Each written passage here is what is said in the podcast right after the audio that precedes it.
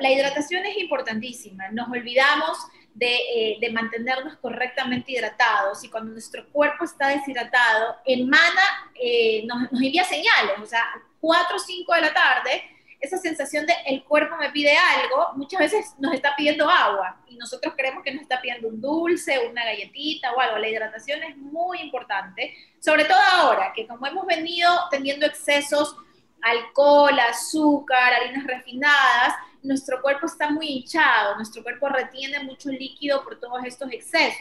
Entonces nos desesperamos, nos sentimos hinchados. La una de las principales soluciones es hidratarnos correctamente.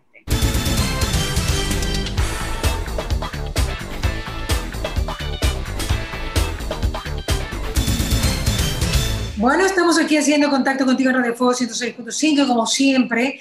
A la una de la tarde tenemos entrevistas de salud y nutrición. Y hoy tengo a Jessica Orellana, nutricionista, y vamos a tratar este tema de nuevo año, nuevos hábitos. Pero tú, Jessica, ¿crees que eso existe? Porque la verdad es que la gente no le dura mucho. Todas las promesas de fin de año se van a la semana. ¿Y tiene que ver con el año o tiene que ver contigo, como dice Mafalda? Tiene que ver realmente con la predisposición y el cambio de chip que estés dispuesto a realizar, ¿no? El problema siempre es ese, ¿no? Nuevo año, cambio de vida, dieta. Más que cambio de vida, yo lo veo como la dieta. Quiero perder todas esas libras que subí en Navidad, en fin de año y en diciembre en general, porque antes era por lo menos... Yo creo, un paréntesis, yo creo que este año la gente no ha subido mucho de peso, porque han habido menos reuniones, o sea, no lo menos chupas, o sea, creería que no, creería que no, ok, estoy, estoy pensando solo por mí o por mi grupo reducido. Sí, la, verdad es que se sorprendería, lo que pasa es que despedimos un año difícil y claro, eh, la gente, si bien es cierto, nos pusieron toque de queda y lo demás, las personas encontraron la manera, te digo porque veo los resultados pues, de, gente que ha venido pues, a partir de, de este nuevo año, ¿no? Y lo que sí siempre les digo es, por favor, nada de dietas locas, nada de dietas extremas, nada de la dieta de la sopa milagrosa, la keto, el ayuno. Eh, este, ¿qué más? La dieta de la hormona de crecimiento, porque, o sea, es el momento. ¿Cuál es esa, la de la hormona de crecimiento? Ahora, hay, hay médicos que están haciendo unos tratamientos con hormona de crecimiento, algo que, por cierto, la FDA ha rechazado contundentemente porque el riesgo para la salud es elevadísimo. Lo que promete esto es que esta hormona de crecimiento te ayuda a acelerar el metabolismo y a perder peso mucho más rápido pero está totalmente... Este, te, le inyectan, te le inyectan la hormona. Te inyectan hormona de crecimiento y te inyectan, este, y esta hormona de crecimiento, por ejemplo, es la que tenemos las, las mujeres cuando estamos embarazadas para favorecer pues, la, la formación del bebé y resulta que ya la FDA la, la, la tacha como algo eh, pésimo para la salud. Entonces, Jessica, pero tú sabes una cosa, que otro nutricionista como tú, Martita Ríos, siempre dice, o sea, o decía que el hormona de crecimiento era un factor importantísimo para el anti, o sea, es uno de los principales anti-envejecimientos anti-aging, o sea, no, no sé cómo, cómo se conjuga ese verbo, pero que realmente la hormona de crecimiento es lo que tiene la juventud.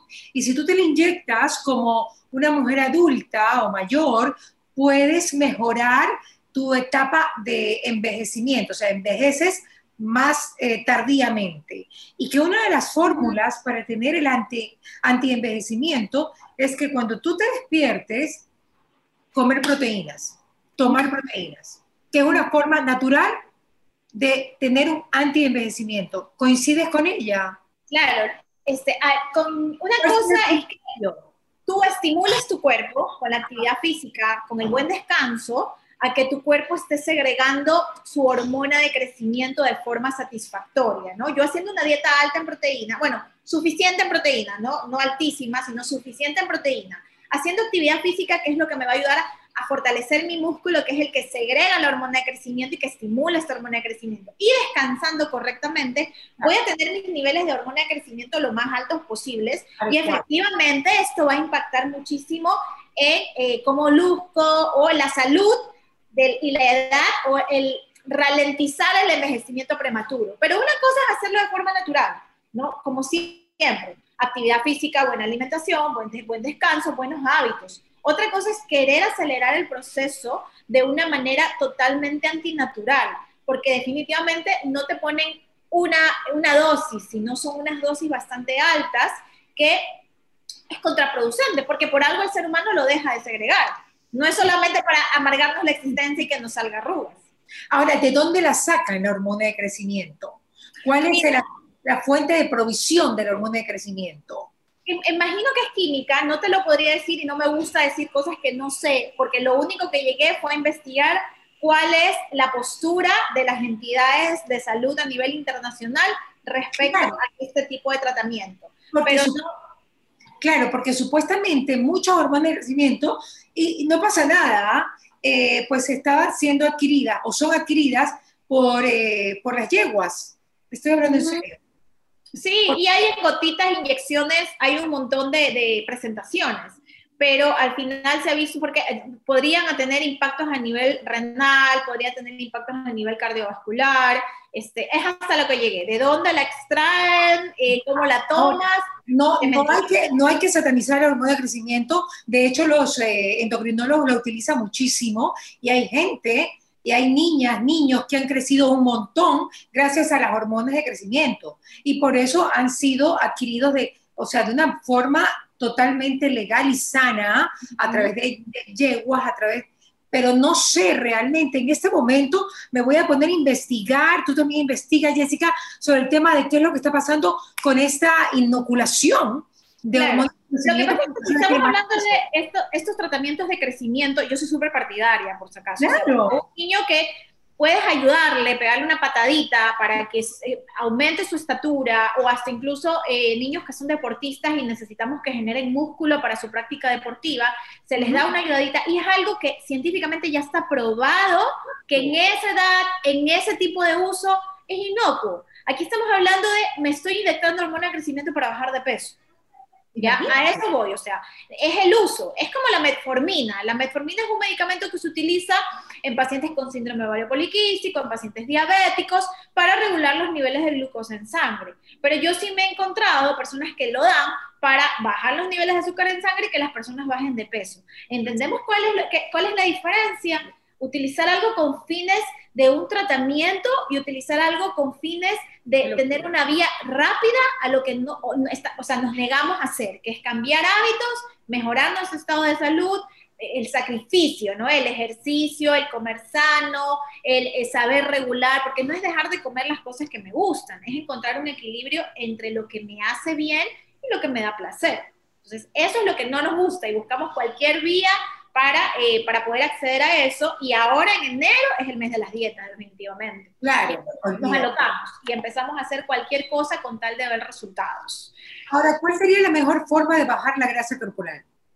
Mira, lo primero es empezar a trabajarlo de forma progresiva. Es decir, yo siempre recomiendo, punto número uno, el tema de la actividad física. Ya hablabas del efecto anti-aging no hay mejor manera de volver lento el proceso de envejecimiento que con la actividad física, estimulando nuestra masa muscular.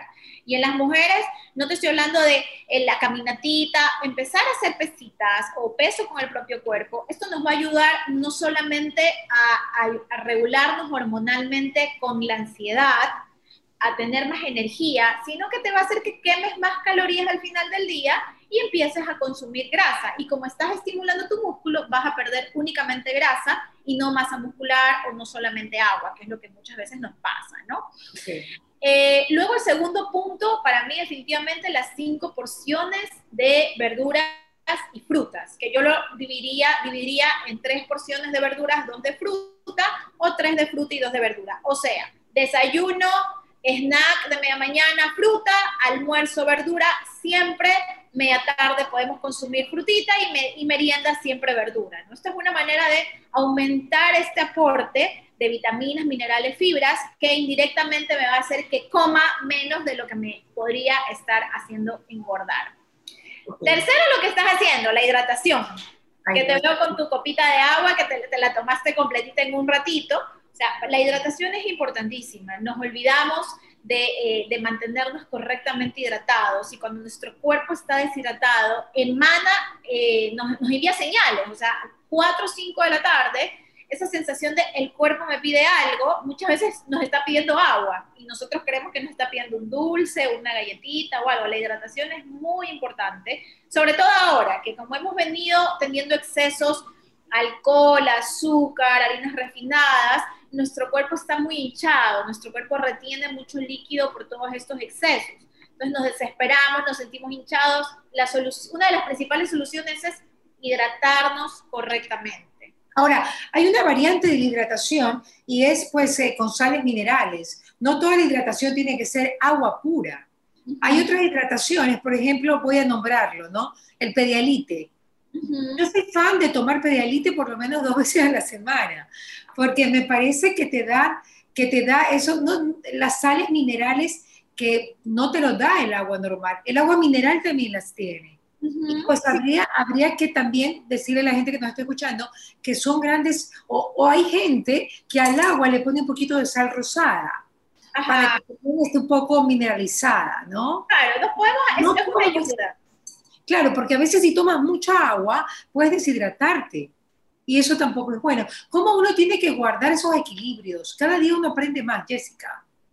Claro, claro. Igual, acuérdate que siempre una fuente natural de, sales minerales también o de, electrolitos eh, son las, frutas y las verduras. O sea, no hay, no hay más allá de eso, ¿no? Pero efectivamente, si ya vienes con un proceso de deshidratación muy grande, las bebidas rehidratantes, o sea, los sueros orales en este caso, son buenas opciones porque aparte no son tan altos en azúcar, a diferencia de algunas bebidas eh, eh, hidratantes más de supermercado, no, no vamos a decir marcas, pero vas de supermercados que sí te pueden rehidratar, pero también tienen un alto contenido de azúcar, ¿no? Esto es muy, es muy importante, sobre todo cuando hemos pasado a procesos que nos han deshidratado mucho, este, actividad física, estar al sol.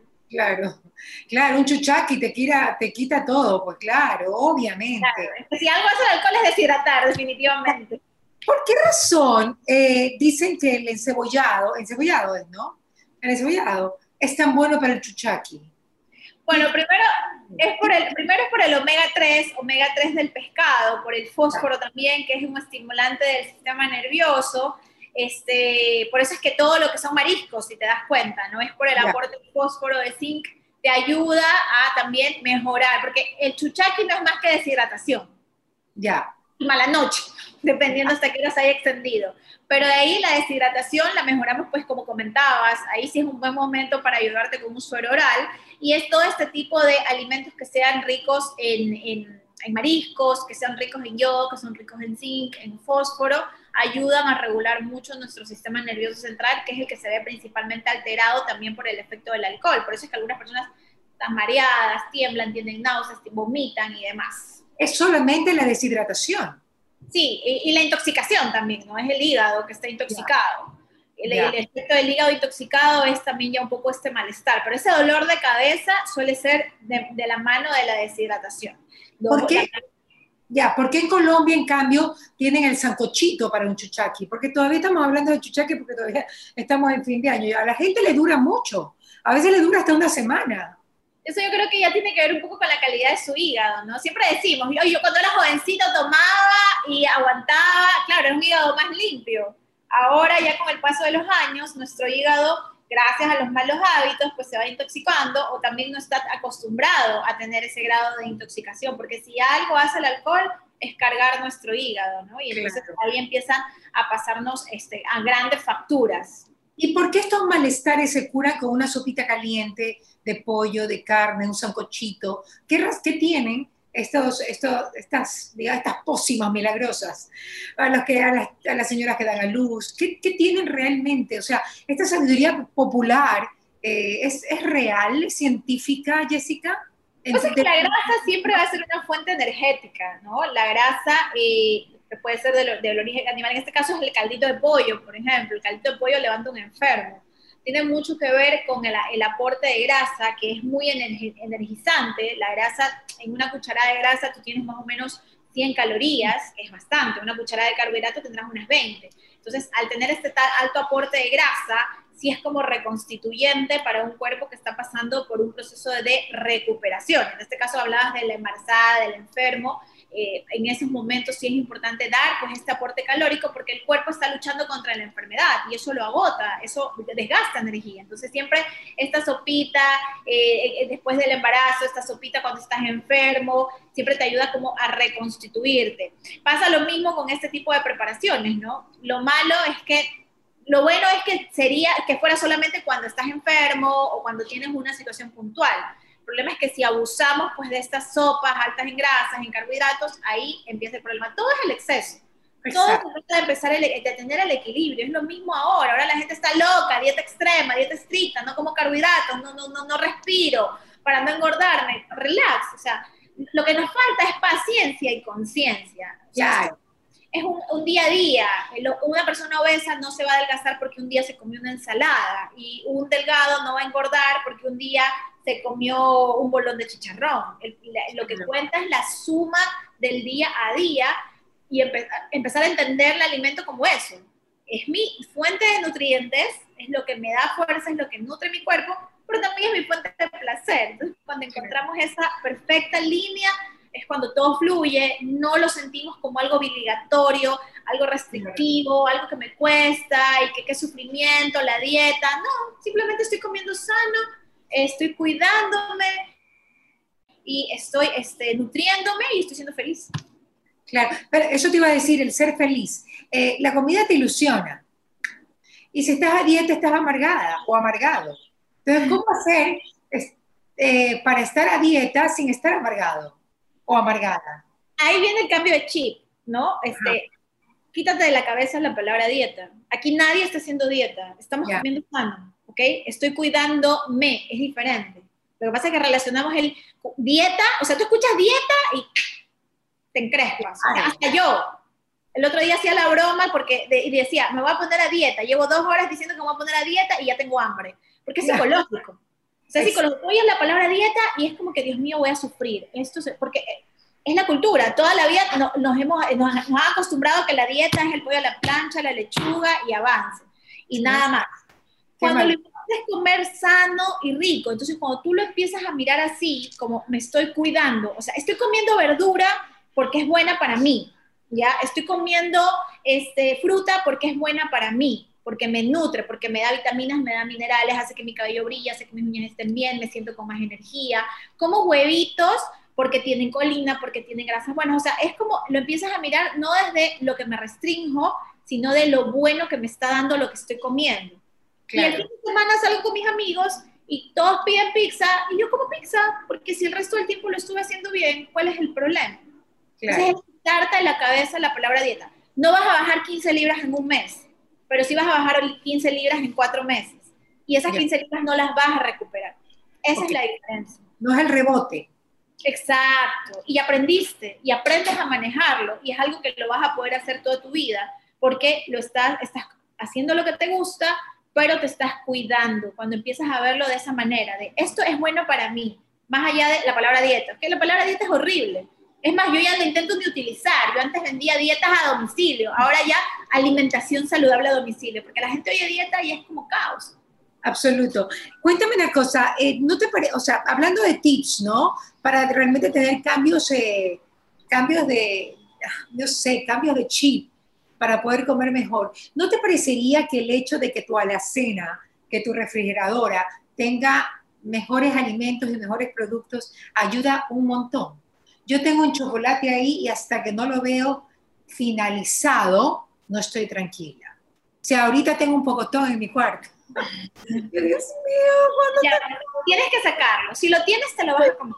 Me lo voy a comer. Si tú tienes, te lo vas a comer. Y es como voy a comer. los niños tengo que regalarlos, tengo que regalarlos todos. Sí. Ya, sí, regalos. Tú piensas en los niños, ¿no? Si tú tienes un niño y le dices, no tomes cola, no, mira, no comas dulces, pero el niño tiene hambre, va a la refrigeradora, abre y tiene cola, tiene papitas, tiene dulces, el niño va a terminar comiéndolo. Somos niños malcriados. Entonces, si tú tengo hambre, vas a tu refri, abres, tienes fruta, este, tienes lácteos, tienes, este, no sé, snacks saludables, tienes quesito, y dices, bueno, tengo hambre, me voy a comer esto, pero si tú abres, o sea, imagínate, pongámonos en el lugar, tú y yo, tengo hambre, voy a la refri, abro, tengo un pedazo de torta y una manzana al lado. Yo sé que la manzana es buena para mí, tuve un mal día, pero en ese momento tú te lanzas a la torta. Claro. un buen paso es hacer limpieza. Yo, ah, sobre todo cuando me vienen niños a la consulta, yo les digo a los papitos, entiendan que eh, aquí el que va a cuidar la alimentación no es el bebé, es toda la familia, porque lo que no podemos hacer es tener al bebé comiéndose su arrocito, comiéndose su ensaladito, su pedacito de pollo y toda la familia al lado comiéndose la papa frita con el pollo frito. Pobrecito. claro, él hasta psicológicamente le afecta. Entonces, un buen paso para empezar un nuevo año es llenar tu cocina, pero de cosas saludables. Tener frutos secos, tener fruta fresca disponible siempre, tener snacks de calidad, galletas que sean buenas, tener, por ejemplo, quesos de estos que venden como para estar snackeando, de tal manera de que es frutos secos, de manera que si me da hambre voy a... Perdón, ¿cuáles quesos? Hay unos quesitos que vienen que son como personales, que son como snacks. Ya. Vienen como en cuadritos o en redonditos. Ya. Eso es bueno porque el queso te llena un montón. Y es proteína. Y es proteína. Y tiene la grasa propia del quesito, que es una grasa buena porque es propia del alimento, no es una grasa que se le añadió, de tal manera que entre la proteína y la grasa te van a ayudar a que te sientas lleno durante mucho más tiempo. Ahora pasa otra cosa, Jessica, y eso hay que también decirlo para los papitos, eh, que me encanta cómo les dicen los papitos. Eh, los niños de ahora manejan a los papás. Es una realidad. a nosotros, bueno, en mi época, mi mamá con la zapatilla, yo no decía nada. Pero ahora los niños manejan a los papás. Entonces, cuando hacen un pedido, que ahora es tan común hacer pedidos, los papás piden cosas relativamente sanas, porque yo creo que con el tiempo vas teniendo más conciencia. Y al niño se le ocurre comer cualquier cosa y el papá cede siempre. Y lo que el niño quiera, eso lo va a pedir. Sobre todo si los papás son divorciados, Jessica como cada uno quiere ganarse más el amor del hijo, entonces, ay, no, es que yo le doy más gusto a mi. Le están fregando. Y yo veo niños que realmente comen como les da la gana todos los días, pero por esta mala crianza de no saber criar a los hijos en la alimentación. En todo, ¿no? Porque si ya vamos por la alimentación es uno de, uno de los puntos, pero es en todo. Y sí, efectivamente, los padres somos 100% responsables de la alimentación de nuestros hijos mientras estén en nuestro techo. Y es algo que yo siempre de forma bonita, se lo digo a los papás, porque me dicen, es que toma cola todo el día, es que come este, papitas fritas. Y yo, pero a ver, es un niño de 12 años. ¿De dónde saca el dinero? ¿Quién compra la cola? ¿Quién compra la papa frita? ¿Quién? O sea, ¿quién? No puedes querer hacer a un niño de 8 años responsable de que tome sus propias decisiones si tú le estás poniendo al que no debería ser. Entonces ahí sí nos falta, como, como mencionaste, yo creo que no, no la zapatillada que nos pegaba a nosotras y que no nos cambiamos la sopa, pero sí un poco de coherencia, ¿no? De coherencia de, y de amor hacia tu hijo, porque al fin y al cabo, darle unos buenos hábitos, así como la educación en un niño, es dejarle un legado, en este caso de salud. Si tú no quieres que tu hijo de adulto sea diabético, hipertenso o tenga que estar en la lucha que a lo mejor muchos de nosotros hemos pasado contra el sobrepeso, con la obesidad, que intenta que haga la dieta, que no sé qué, enséñale a comer desde chiquito. Yo lo veo muchas veces en consulta cuando se juntan dos personas, están recién casados, y una persona vino de un hogar donde se comía mal y otro venía de un hogar donde su mamá todos los días le daba ensalada, no sé qué. Y ves ese punto, ¿no? De que el uno dice, me engordé porque yo con mi mamá siempre comía ensalada, mi mamá me acostumbró a eso y ahora ella prepara otras cosas, por ejemplo, ¿no? Entonces, te das cuenta de que son personas que crecieron así y eso es lo que deberíamos dejarle a nuestros hijos. O sea, un niño debería comer dulces cuando tiene una fiesta, cuando sale, pero en casa la alimentación tiene que ser saludable. Ahora, hay otra cosa que también pasa en nuestros tiempos, que eh, la cocina no se prende, no hay el fuego de la cocina. No, o sea, antes veíamos que ya a las 11 del día ya pues eh, había eh, la, la, menestrita, el arroz, todo humeaba. Ahora, como somos tan vagos para cocinar, queremos que todo esté en la refrigeradora, abrir latas y que, que todo tenga, eh, digamos que etiqueta, pero nada se hace de lo natural. Lo que tiene que ver en una casa es comida, porque donde el niño llega a la casa y no hay comida y no está el almuerzo y no está la cena, va a comer cualquier cosa con, con cualquier cosa, así sea pan con salsa de tomate. Jessica, porque no hay la comida que lo satisface. Por supuesto, por supuesto, y es ahí parte, ¿no? O sea, se dice que eh, eh, con el paso del tiempo y con la industrialización, quizás también con el hecho de que las mujeres hemos salido más a trabajar, esto se ha perdido mucho. Se ha perdido. Pero es un tema de organización nuevamente, o sea, ya sabes que si tienes hijos tienes responsabilidades, entonces tú tienes que asegurarte de que sí cumplas con tus eh, responsabilidades por parte tanto papá y mamá, ¿no? Porque el mismo momento de que la mujer salió a trabajar también se convirtió en una responsabilidad de ambos, pero asegurarte que en tu comida, en tu casa haya alimentos, o sea, no productos. Hay una gran diferencia. O sea, un alimento es la papa, el verde, la yuca. a mí me dice, pero ¿qué tiene de malo comer este arroz? o menestra, no tiene nada de malo. El problema no es su arroz con menestra. El problema es que en el almuerzo se comió una hamburguesa. El problema es que se, acompañó el arroz con menestra con cola. O sea, e, es, es, el, esta industrialización lo que nos ha afectado tanto. Entonces, mientras más alimentos haya, hoy es un poco tema de organización, de querer tomar las riendas de la salud, eh, de tu salud y la de tu familia y sobre todo la de tus hijos que son los más dependientes. ¿no? Hoy en día hay tantas técnicas, digamos que no tienes la posibilidad de contratar a alguien para que te prepare la comida. Hay una técnica que me encanta que se llama meal prep, que es dejar preelaborando tu, comida el fin de semana. Uno es más barato. Ya.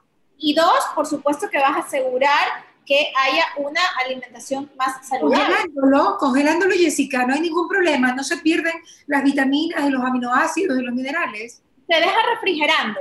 Ya. Por lo general se deja refrigerando en otros países te aguanta perfectamente hasta el viernes, en nuestro querido Guayaquil te aguanta como mucho hasta el miércoles o jueves, pero ya tienes la mayor parte de tu comida. Ahora, se pierden nutrientes. Todo proceso de cocción, de este, todo proceso de, de mantenimiento del alimento siempre va a tener una repercusión. Por ejemplo, la vitamina C es súper delicada a la luz, a la temperatura, a varias cosas. Y hay muchas vitaminas y minerales que son delicadas a altas, altas temperaturas de cocción, a refrigeración y demás. Pero si estamos hablando de un niño que comía arroz con chorizo y salsa de tomate, a que coma un, un moro con un brócoli y un bistecito, ¿no? Que no está con todos los nutrientes como podía estar hecho si es que se lo preparó, desde, se lo preparó en ese momento, pero entre eso y el arroz con salchicha y salsa de tomate, ¿tú qué prefieres?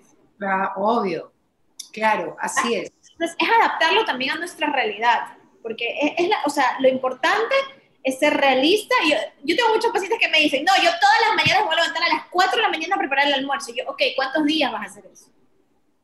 Claro, no lo haces. Los días, pero ¿qué va a pasar después? No lo haces, no lo haces definitivamente, claro.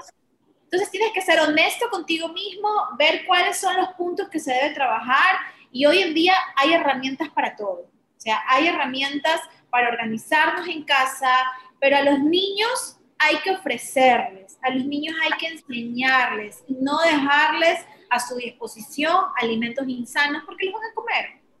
¿Sabes lo que estoy viendo mucho en Instagram?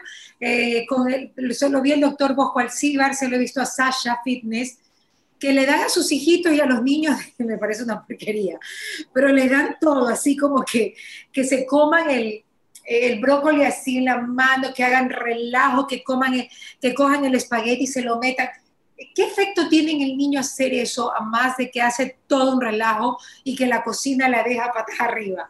Pero, ¿qué, qué, qué, efecto tiene? Porque me parece un poco, no sé, insalubre, ¿no? Pero, pero no sé, capaz tiene un efecto psicológico, el niño digiere mejor las cosas. Dímelo, por favor, Jessica, porque no lo entiendo. A ver, te lo explico. Esto se llama Baby Led Winning, ya es, es como eh, un movimiento que se inició en Inglaterra y lo que busca es, es conectar al niño con la real procedencia de los alimentos, ¿no? Primero volverlo independiente, de que él sea eh, sea el que manda en su alimentación. ¿A qué me refiero con esto? Si bien es cierto al inicio se ensucian, bla, bla, aunque no lo creas, están estimulando, estimulando su parte motriz también, ya, porque empiezan a tocar diferentes texturas, se familiarizan con la textura de un brócoli, se familiarizan con la textura de, eh, de la naranja, de la banana, del aguacate. Claro que se hacen pedazos, ¿no? Pero al empezar a familiarizarse con la procedencia o con el estado natural del alimento,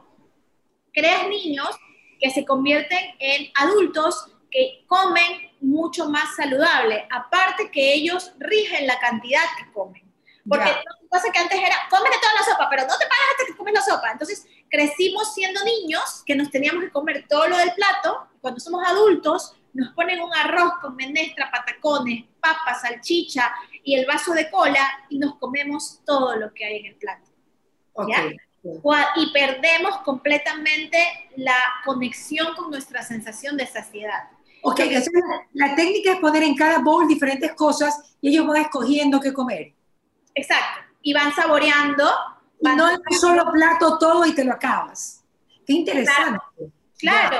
De hecho, es, una, es toda una ciencia realmente, porque, por ejemplo, no puedes dar cualquier alimento, tienes que vigilar la textura, porque si no el niño se puede atorar, tienes que ver, este, por ejemplo, que, que, lo debes cortar en un tamaño así para que el niño lo pueda coger y lo vaya comiendo. Te cuento que yo, yo puse en práctica eso con mi hijo, mi hijo tiene tres años, y, y, es tan maravilloso que yo tengo un huerto en la parte de atrás de mi casa, y cuando salimos al patio, él agarra un pimiento y tal cual se lo mete a la boca. Y yo, no, pero por Dios, déjame lavarlo, pero él y lo agarra y se come el pimiento solito, él coge, abre la refri, ve un tomate y se agarra el tomate y lo ve y de repente lo ves que anda comiendo un tomate y come de todo. O sea, él, para él su dulce y claro, dentro de este movimiento también se intenta no dar azúcar a los niños. ¿Por qué, por, qué prefiero darle un pedazo de brócoli? Porque a los niños nosotros tenemos la mentalidad, la crema. Claro. La crema, la crema, y así tenemos niños de 10 años que te comen vegetales solo en crema. Exacto, y no, no mastican. Y pues ahí se va dañando también la digestión, ¿no? Claro, y, y, luego son niños que te comen solo crema, y si no hay crema no comen vegetales. Entonces, eso es lo que intenta este movimiento. Eso es lo que intenta este movimiento, hacer que el niño se familiarice con el alimento, que ponga él mismo su límite de cuánto come para que no pierda su sensación de saciedad y que se acostumbre al alimento en su sabor natural. O sea, es el brócoli tal cual, no es en la crema, no es el procesado, entonces, después tenemos un niño que le damos cremita hasta los tres años, luego le pones un brócoli y le dices, ¿qué es esto? Claro, Pero te lo comes en crema. Y yo, sí, pero es que en crema no me lo mastico. o sea, aquí tengo que masticar, guácala. Y tiene un efecto bueno, porque si tú te pones a comer brócoli cuando ya eres adulta, tienes unos problemas de gases terribles. Eso no pasa cuando tú acostumbras a tu intestino a comer pues, productos que después pueden tener, darte flatulencia con el tiempo porque ya no es el mismo intestino. Entonces, sí es bueno que acostumbres a tus hijos de chiquitos a comer cosas que realmente luego no, no vayan a ser perjudiciales, ¿no? Para tu organismo en general. Porque, óyeme, todas las verduras no es que te caen bien cuando eres adulta. Hay, a mí, yo, yo no digiero el pimiento por nada del mundo, pero por nada del mundo. Entonces, eso le pasa a mucha gente cuando no aprendimos a comer verduras y legumbres cuando teníamos que hacerlo, ¿no? Claro, lo que pasa es que, ¿sabes que Nuestro intestino, eh, que es la gran, eh, el gran descubrimiento de, la última década, ¿no? Las bacterias que tenemos en nuestro intestino, lo que se llama microbiota, se dice, hay este, científicos que incluso dicen, no sabemos si las, las bacterias están en nosotros o nosotros somos unos meros portadores de las bacterias por la importancia que tienen en nuestro estado de salud. Entonces tú tienes bacterias buenas y tienes bacterias malas. Y tienes millones, o sea, son, eh, se dice que son hasta trillones de variedad de estas bacterias. Entonces cuando tú desde chiquita estás acostumbrada a nutrir tus bacterias buenas, a estimular esta bacteria que se encarga de digerir, te lo pongo así como en modo coloquial, ¿no? Tienes la bacteria que se encarga de digerir pimiento y desde chiquita tú estás estimulando esa bacteria. Entonces tu bacteria está activa, está súper bien, está digiriendo todo y al paso del tiempo tú le sigues dando pimientos y ella está perfecta. Pero tú, bacteria, tú nunca la nutriste, tu bacteria se murió y de ahí viniste a darle pimientos y es como que, ah, la, que, la que digería esa ya no está, se fue. Literal.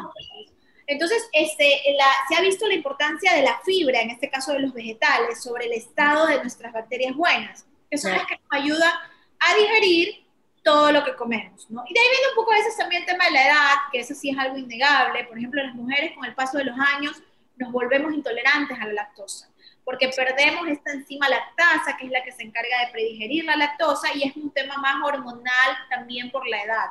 ¿No? Ahora, ¿por qué no pasa con el queso? ¿Por qué uno puede digerir mejor el queso que la leche? ¿O por qué no pasa con el yogur? Porque realmente es increíble como la leche sí puede crearte algún problema, pero no el queso ni el yogur.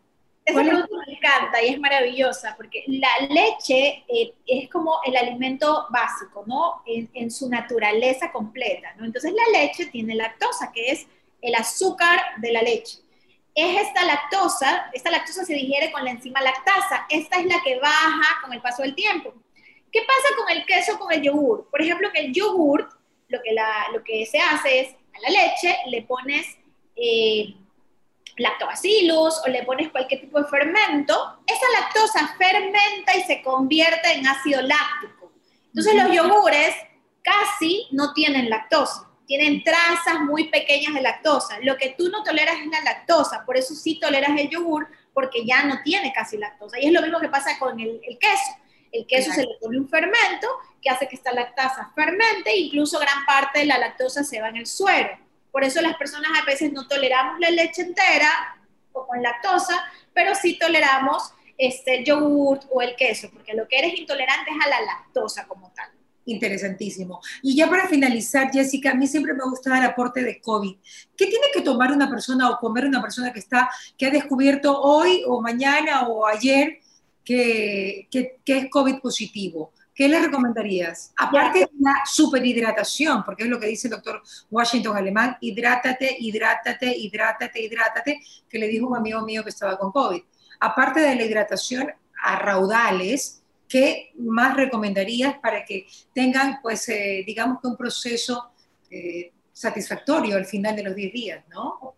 Mira, si algo hace el COVID y de lo que yo me he dado cuenta es, como todos sabemos, el proceso inflamatorio, ¿no? Yo lo que he visto mucho es que eh, esta inflamación te afecta a la, a la debilidad que tú tengas. Por ejemplo, pacientes que tenían una pequeña alteración de tiroides, les dio COVID, desataron el hipotiroidismo o el hipertiroidismo. Pacientes que tenían hígado graso, mira, se les disparó todas sus enzimas hepáticas. Pacientes que tenían artrosis controlada, la artrosis empeoró todo lo que sea inflamatorio, o sea, si algo hace el COVID en nuestro cuerpo es inflamar. Entonces, desde ese punto de vista, lo que yo siempre recomiendo a mis pacientes post-COVID es hacer una alimentación antiinflamatoria. no, desde el, día, desde el día que están con COVID. O durante. O durante. No tiene mucha hambre, ¿no? Eso también es... Ah, ya. Eso de ahí, punto número uno, eh, se ha visto mucha gente que pierde peso durante el proceso del COVID. Ahí sí es importantísimo, aunque sea gordito o aunque sea lo que sea, ayudarse con una muy buena, muy alta ingesta en proteínas, proteína de calidad. Incluso si no tienes apetito, ayudarte con suplementos. Suplementos este, de farmacia, que son los típicos suplementos que damos este, para, para cuando una persona está con bajo peso, porque la enfermedad si algo se come es el músculo. Y el músculo es tu fuerza. Entonces, si tú estás sin apetito y encima el COVID se te está comiendo el músculo, yo necesito recuperar y regenerar eso de cualquier manera. Entonces, en este caso, ayudarte con un suplemento, sobre todo proteico, o aumentar tu ingesta de proteína. De ahí, intentar luchar contra esta inflamación. Consumir alimentos que sean antiinflamatorios, por ejemplo, las grasas buenas, todos los alimentos que tengan omega 3, por ejemplo, los pescados azules, los frutos secos, como las nueces sobre todo, que tienen mucho más omega 6 que omega 6, evitar las frituras, porque esta, las frituras son proinflamatorias, ¿ok? Eh, aumentar, por supuesto, la ingesta de vegetales, a modo de crema, a, modo de juguitos verdes, a modo de lo que quieras. Lo importante es aumentar esta ingesta de nutrientes, eh, vitaminas y de minerales, por supuesto, la vitamina C a modo de frutas. Y algo que a mí me encanta es la cúrcuma. La cúrcuma se está considerando a día de hoy el ibuprofeno natural, o sea, es súper antiinflamatorio. Puedes hacerlo por medio de la cúrcuma como tal, el polvito, teniendo en cuenta de que si quieres aumentar su absorción, debe ir acompañado de grasa buena, por ejemplo, aceite de oliva, aceite de coco y de pimienta negra. Ya, por ejemplo, voy a hacer mi pollo, le pongo cúrcuma, lo hago en aceite de oliva y le pongo pimienta. Y estoy absorbiendo mucho más la, eh, la curcumina de la cúrcuma, que es lo que me interesa. Si no, ayudarte con suplementos de cúrcuma también. Son Pero bueno, hay una receta de cúrcuma que de hecho ya está hasta en pastilla en Estados Unidos y una amiga, una prima mía que tuvo cáncer de seno, me decía que los médicos en Estados Unidos le habían recomendado que era una mezcla de, digamos que, que la, la, la puntita o un poquito más de la puntita de una cucharada de cúrcuma, le pones ahí el aceite de oliva y luego le pones pimienta y te lo tomas en, la, en el día y que realmente eso es maravilloso para muchas enfermedades, ¿no? Para muchas. Todo lo que tenga fondo inflamatorio, la cúrcuma, no te imaginas, cada vez está teniendo más estudios. Pero yo he visto personas que se toman la cúrcuma tal cual y no están aprovechando todos los nutrientes que te puede proporcionar, porque siempre tiene que ir acompañada de aceite, grasa buena, en este caso el aceite de oliva, y la pimienta para absorber el 2000% de lo que está, puedes absorber naturalmente si te la tomas así solita para mí todos los pacientes que están con COVID deberían incluir cúrcuma en su vida, ¿no? Con sus restricciones, por supuesto, ¿no? Si afecta a nivel de la intestinal, ya habría que verlo, pero de ahí sí. Ya, claro. Bueno, ya para finalizar, Jessica, pero esta, este, digamos que esta nutrición que tú dices que tiene que tener la gente pues, cuando empieza con COVID, es la que deberíamos tener a diario, antiinflamatoria. Solo que aumentarle un poco la ingesta de proteína, ¿no? Eso es algo que hay que tener mucho cuidado. porque, este, cuando estás con COVID. Sí, o sea, yo he tenido pacientes que los he visto después, en algún momento los vi antes y los vi después de ahora que han pasado por COVID. He tenido pacientes que han perdido hasta 20 libras de músculo. ¿Qué te parece? Es una locura, es una locura. Y recuperar ah, esas 20 libras es dificilísimo. Así que si caes con COVID y ya ves que estás empezando a tener poco apetito, corra a la farmacia a comprar tu suplemento y tomarte un vasito de tu suplemento. O polvo, tú dices polvos, ¿no? Polvo proteico. Polvos que vienen preparados, pues, ¿no? Cualquier suplemento que sea sobre todo proteico. Ok, ok, ok. Lo que toman los ancianitos. Así es, exactamente. O los deportistas, también las proteínas deportivas nos sirven. No, y, y, a veces es un suplemento en el día a día, ¿no? Tú tienes, tú tienes Ensure por ahí, te lo, perdón, pero en todo caso, ya, te lo tomas. Un abrazo, mi querida Jessica. Es que sabes que a veces me gusta decir los, nombres para que la gente...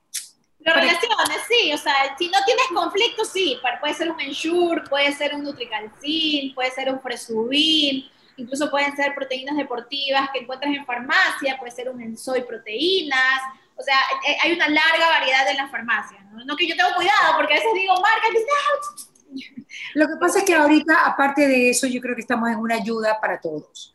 Entonces yo siempre me he cuidado de nombrar marcas, pero ahorita necesitamos todos ayudarnos para poder empujar esta, este carro, esta camioneta, que tenemos que hacerlo todos para salir adelante en este problema mundial.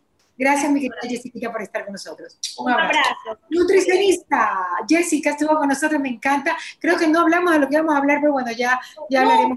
Nunca hablamos de lo que tenemos que hablar. Siempre nos vamos por las ramas. Un abrazo. Nos vemos pronto, mi Jessie. Bye. ¿Qué pasa con Mariela? Llegó a ustedes gracias al auspicio de UTEC, Nature's Garden, Senel, Pharmacies, McDonald's, Claro, Produbanco, Ceviches de la Rumiñahui, Urbaceo, Unidad Educativa Paul Rivet, ATM, Maggie y Prefectura del Guayas. Que vuelvan los besos, las risas, las voces